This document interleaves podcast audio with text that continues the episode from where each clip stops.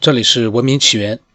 那前两天呢，我录了一期，就是之前一直在讲，用逻辑思维来对进化论呢进行一个分析。当然，这是一个完全纯属娱乐的天马行空式的一个录音，可以把它当成是娱乐节目。那我还没有把它上传上去，因为我就录了一期。那下来的话，我会只要有一点点关于进化论方面的我自己的一些想法呢。我都会把它，嗯，通过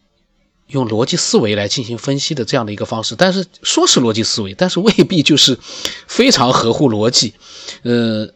所以呢，要求比较苛刻的一些伪科学爱好者呢，就最好是不要去听了，听了之后你会觉得又是热血沸腾，那种热血沸腾，我觉得你这么难过就最好呢。就不要听了，我还没有传上来。嗯，那今天这一期呢，呃，我为什么要讲这个进化谜题？这是我看到了一些论文，呃，一些关于进化的一些论文。那么，很多的伪科学爱好者一直会拿出很多感觉好像很科学的那种结论性的说法来去判断，呃，一期节目。那我就一直在想，你们真的研究过关于？物种起源，关于进化论，关于所有的这一些，呃，很科学的内容，你们真的研究过吗？还是你们都是一知半解的，在对其他人进行一个，呃，好像是专家一样的一个评判呢？其实，为什么说它是谜题呢？因为所有的生物学家自己心里都明白，这一切都是假说。就比如说我今天讲的细胞核的起源，没有一个决定性的东西。只是生物学家研究出来了各种各样的假说，没有经过最后的证实。那为什么生物学家、科学家可以有各种各样的假说，我们爱好者就不能有假说呢？我们的假说，如果你觉得荒谬的话，你可以拿出一些结论性的东西来，呃，去批判它。但是这样的一些天马行空的，呃，臆想。作为娱乐，作为这个开发思维，其实都不是件坏事。反正我前面的节目我都明确的也讲过了，任何的臆想都不可能改变真正的科学结论。科学研究出来的结果，任何一个人都改变不了。所以呢。呃，今天呢，我就是想把这个细胞核的起源的各种假说呢，给大家简单介绍一下，因为我不会去讲各种很专业的东西，我不会去讲，我只是让大家听完了之后有一个模糊的概念。然后呢，关于这篇呃各种各样的假说呢，也有很多的一些人呢在网上，这些人应该都是专门研究生物的，研究一些相关的一些呃科学的这样的一些研究者，他们所发表的一些回复，你会发现，其实科学家跟我们一样。呃，也都是很迷茫的，只不过他们呢，可以用各种的手段去实现他们的一个更深入的研究。我们呢，就凭我们的空想去做自己的，大开脑洞。那细胞核的起源是一个根本性的，就是对所有的生物学家来说呢，都是一个呃让他们生畏的一个进化谜题。那目前。关于核起源的各种各样的一些假说呢，都谈不上是清晰。那而且关于真核生物的起起源呢，也是众说纷纭。到现在为止，真核演化的动因很少有人去设计。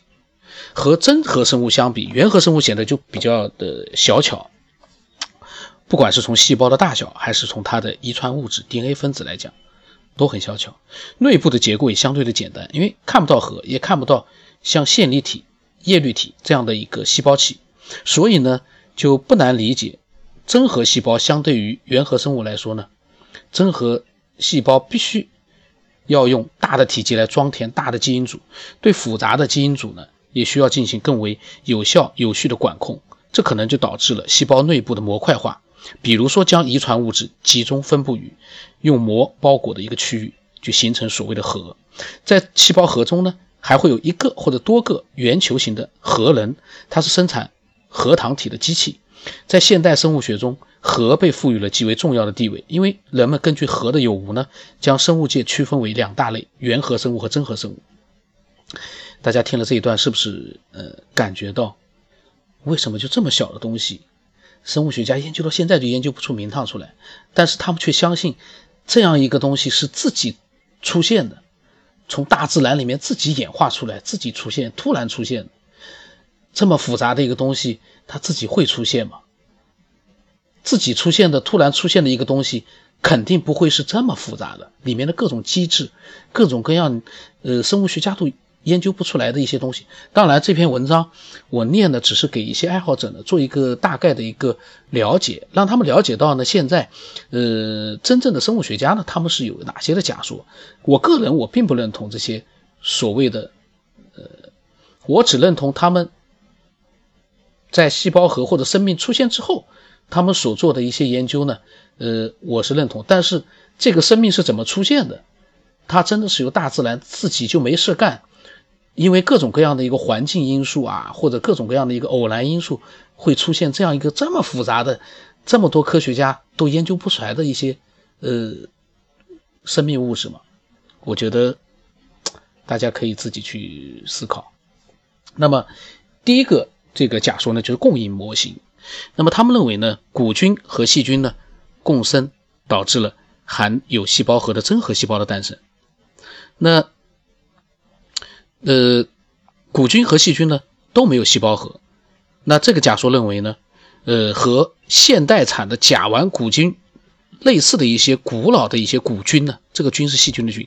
侵入并生活在类似于现代黏细菌的细细菌体里，形成了早期的细胞核。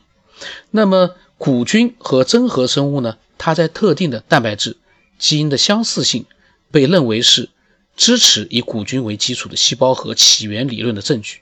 当然也有人认为这个假说并不能回答核是如何产生的问题，所以这是一部分人的假说。所有的这些下面所讲的几个假说呢，都是一部分人生物学者的假说，都没有经过所有生物学家去统一去对它进行认可，这就是一个问题。大家都认为是自然而然出现的一个最简单的这样的一个生命物质，可是呢？就是研究不清楚，这是一个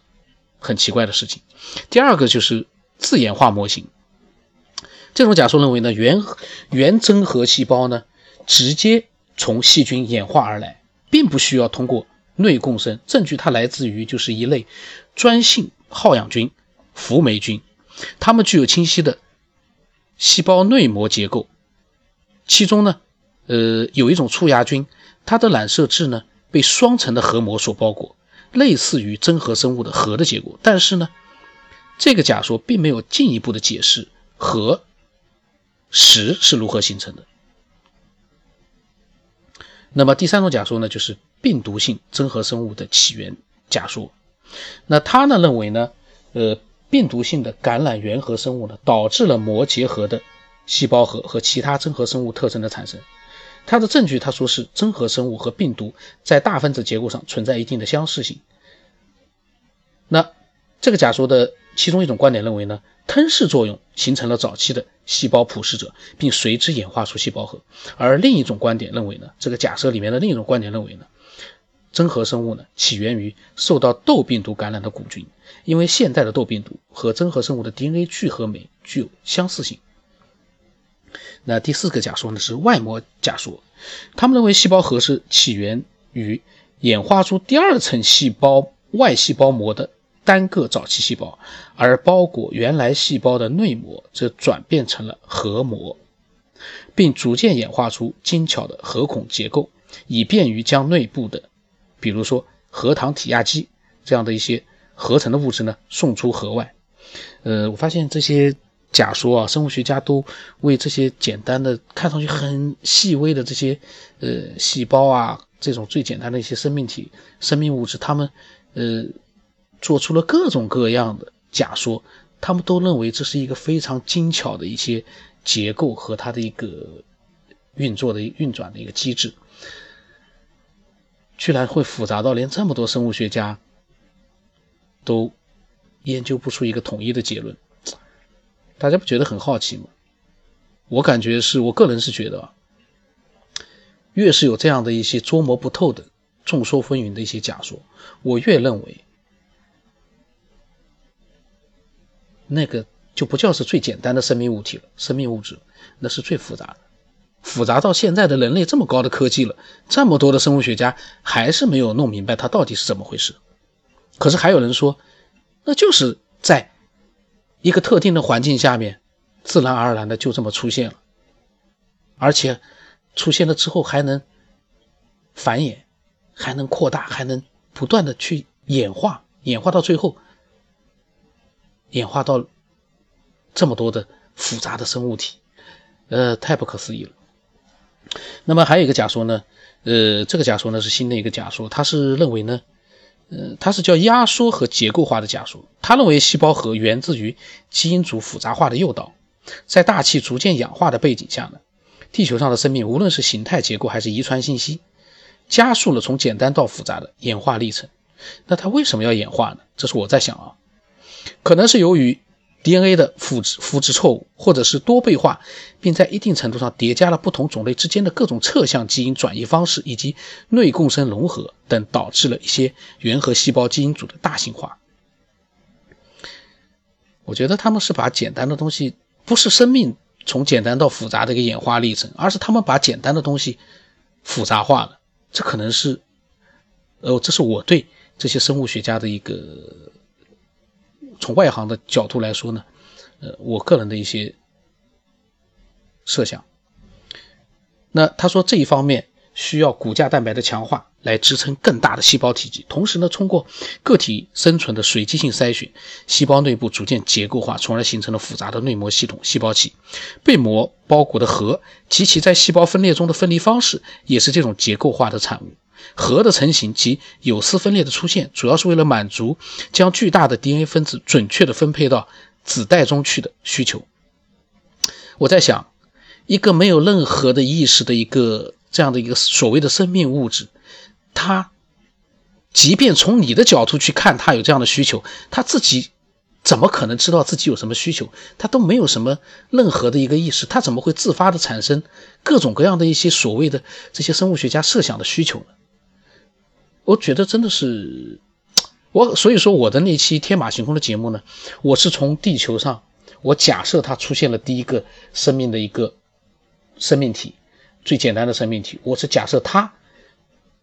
怎么样，或者是有没有可能会进化成到最后各种各样的一个高级生命，而不是说你现在的眼光去看它有什么样的需求，他根本不知道它有什么需求，它什么都不是，它就是一个什么都没有的。假如真的有的话，有这样的一个生命体的话，它就是什么都没有的这样的一个生命体，他哪管他自己有什么需求啊？他根本就不会。知道自己有什么需求，而更不会说为了这些需求去改变自己、去进化自己。我们人有这么多的需求，我们都没有去把自己，没有任何一个人说因为各种各样的一些人的需求去把自己的身体做一个更进一步的进化。没有 人的结构，几十亿人、几千年来、上万年来，也没有哪个人说因为自己的一些内部的需求，我对自己的一个需求的认知去主动的去进化自己都没有，更不要说那些没有任何智慧的。没有任何灵魂的意识的这些东西，这些简单的一些细胞的生命体，呃，我感觉很有意思。呃，当然了，生物学家他们是从科学的角度，而我呢，只是一个外行的爱好者。从我的外行的一个爱好者呢，我也只能从自己的仅有的那么一点点的一些逻辑思维去做一些外行的一些质疑。呃，但是内行。他们也是从外行慢慢的变成内行，可是变成内行之后，为什么他们就把一些呃东西弄得这么复杂，而且始终就研究不清楚，搞不懂。那那核膜的形成呢，虽然说不是轻而易举的，但也不是困难无比。他说膜呢有各种可能的来源，比如说原核细胞分裂时 DNA 就得。秒定在细胞膜上，其实呢，生命就起源自膜偶联的光偶光化学过程，细胞呢也能产生各种各样的膜。嗯，他这么肯定的说，生命就起源自膜偶联的光化学过程，他说从本质上来看呢，包括核膜在内的细胞内膜系统，就是为了实现实现对复杂生化系统进行秩序化管控，或者说秩序化是通过细胞内部的模块化得以实现的。还这么复杂的生化系统，到现在都弄不明白。但是呢，他们却很肯定的说，这个进化演化都是自然而然的这个出现，并且发展出来的。他说，虽然这是一种，也是一种这个假说，自演化的假说，嗯，但是呢，说是在。压缩原理和结构化的基础上呢，诠释了核演化的动因和本质。那以上的这些假说呢，其实呢，呃，既然叫假说，那也就说明是没有经过最后的一个生物学家统一的一个认可。那么也有更多的一些呃研究者呢，他们也有自己的一些看法。那有的人说呢。从生命物质的产生到原核生物，再到真核生物这样的一个个的过渡期，生命存在的方式一定会尝试过各种各样的方形式，发生过很多巨大的变化。这样的一个尝试是他们主动的还是被动的？如果是主动的话，他们怎么会去主动？他们根本就什么都没有。那如果说被动的话，他们干嘛要去被动的去做多种多样的形式的一个尝试呢？那？呃，很多原生性的功能过程会被更高级的功能取代，很多功能会消失。即使同样的生物功能，可能早期需要具体环境共同参与完成，逐渐过渡到与环境作用相脱离，变得更加独立。因此呢，很多早期的生物特性可能已经被生物进化的过程磨灭掉所有的踪迹，也就无法从现有的生物形状及遗传物质中获得相关信息，全部都磨灭掉了。那你？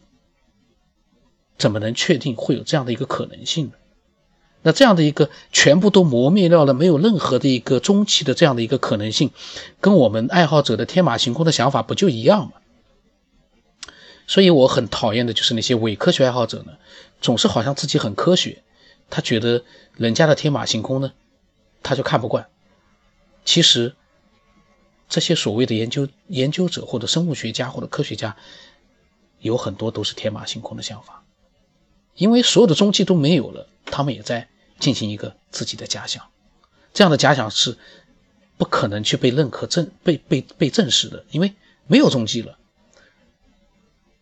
所以呢，呃，他说，越是面临最初的起源，理论的认知会变得愈加发散，对其认识也就越发变得具有挑战的意味。这句话是一个，应该是一个研究者说的，越是面临最初的。起源理论的认知会变得愈加发散。他悲观的就会认为呢，就像已经消失的那些书籍一样，再也没有办法找回真相；而乐观的会认为呢，即使不能准确还原，但是能够更加的接近真相，也是认知的一个进步。所以，这个这是一个研究者的一个看法。那有一个研究者说，那有没有从原核生物到真核生物之间的过渡物种呢？他提出这样一个问题，他说：“如果没有的话，那么会不会是神创的？” 居然也有人会，呃，提出这样一个可能。然后呢，还有一个研究者说：“事实的真相也许我们永远没有办法得知吧，或者说可以无限逼近。某个阶段某个学说可能得以流行和大众承认，但是很难一统江湖。”然后呢，呃，也有这个人回复，就是说，关于生命的确有太多的未解之谜。也许人们无法永远无法知道真相，这完全可能。特别是如果时空过程远远超出了我们人类间接或直接所能感知的范围的话，这是一个生物学家他的一个回复。那大家有没有发现，对于生命，科学家和生物学家他们也是很无奈的。并不是像某些伪科学爱好者所说的，一切都得到了解答，一切都是已经定论，大家都知道了，呃，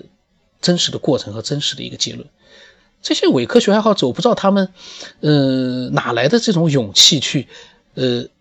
很果断的去否定其他人的一些，嗯，这个天马行空的一些假设。其实呢，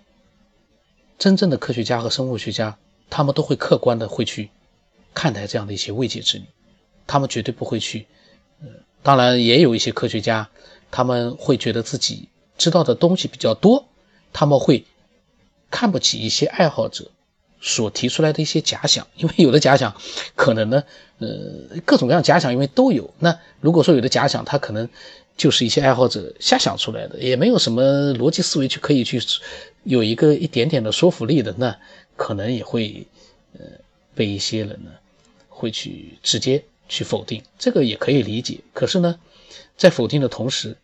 绝对不能说我懂得比你多，所以我能否定你，那绝对不是这样，而是要就事论事。这样的一个假想，确实从逻辑上来说，绝大多数人都无法认可。那，呃，你可以去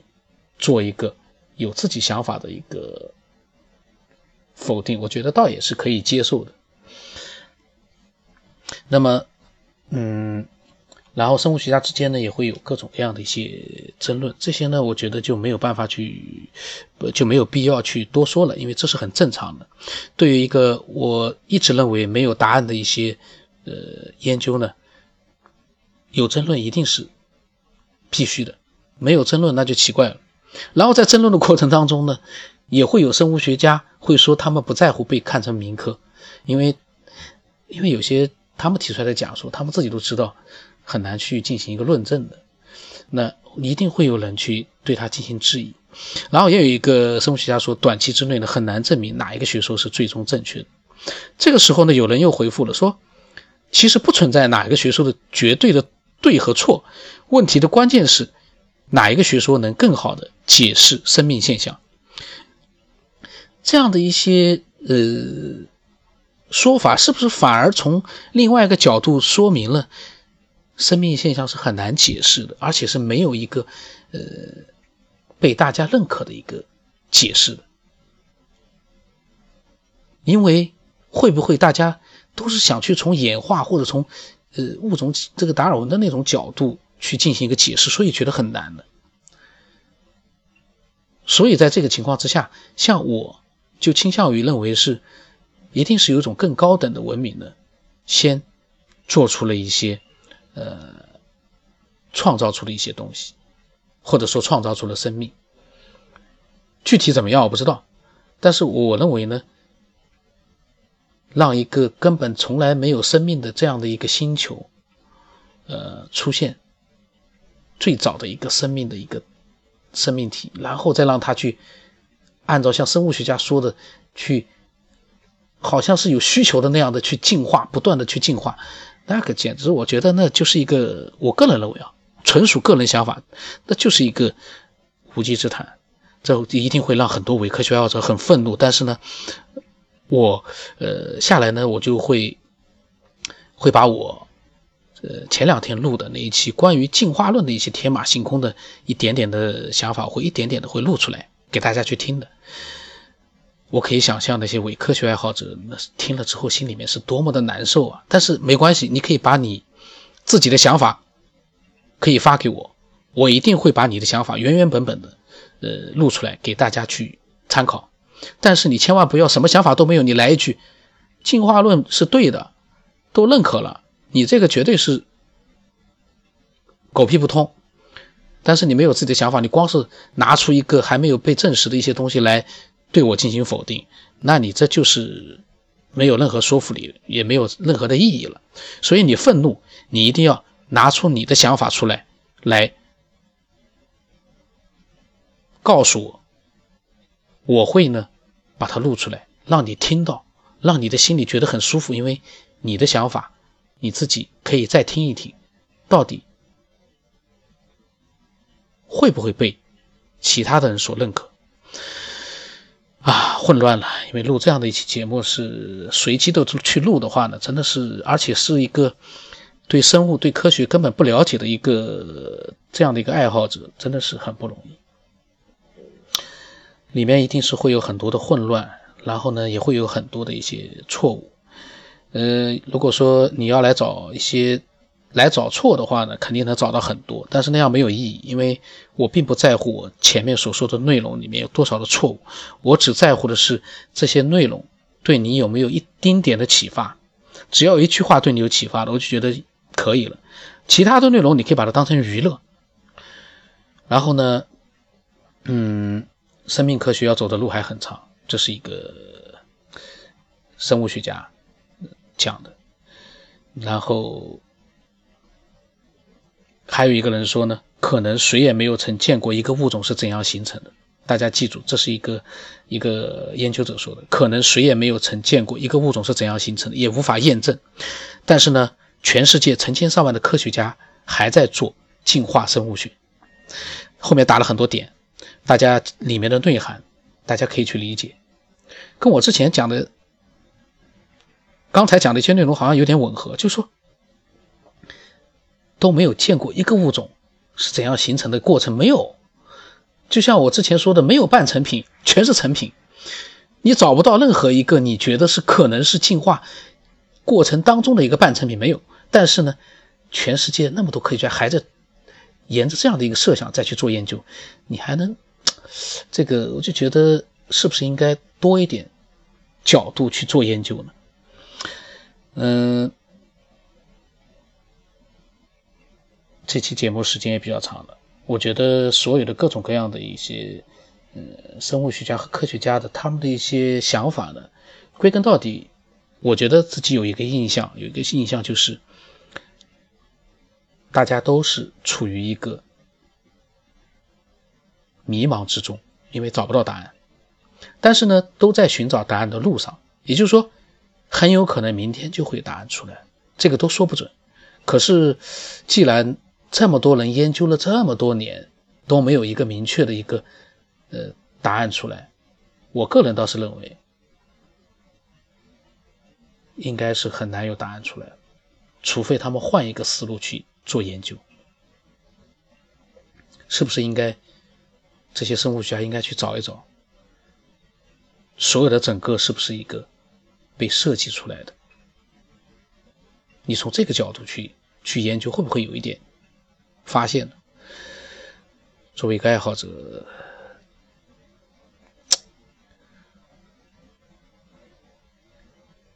那么今天呢，呃，这期的内容呢，呃，我希望如果说你有自己的想法的话呢，如果你觉得自己的想法是比较有科学性的，你也可以发给我。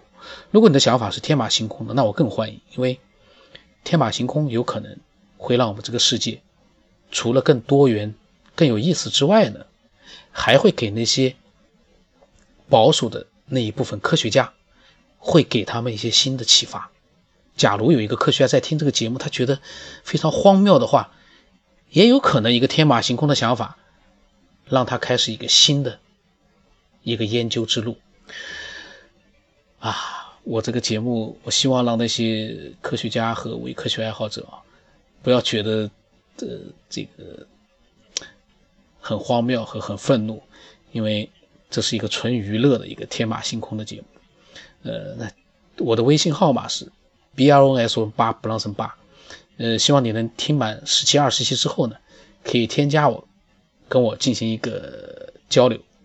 你刚听到这期节目呢？你想添加我，告诉我你的想法也可以，但是呢，你就直接发你的想法，呃，不要跟我进行一个互相之间的一个呃去沟通去了解，因为很多人听了一期就来加我，他们连我是什么样的一个想法、什么样的状态，他们一概不知道。那有的时候大家可以设想一下，天天就有人来问你，你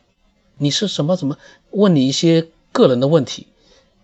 你会不会觉得心里面？你又不想去让他觉得你不礼貌，但是你又对他这样的一些问题，其实你觉得，我觉得他是不礼貌的。他就听你一期节目，他跟我在这个，我就不想去再去深入了。那呃，欢迎呢，大家提供自己的想法，让这个节目更加的多元化，更加的精彩。嗯，今天就到这里。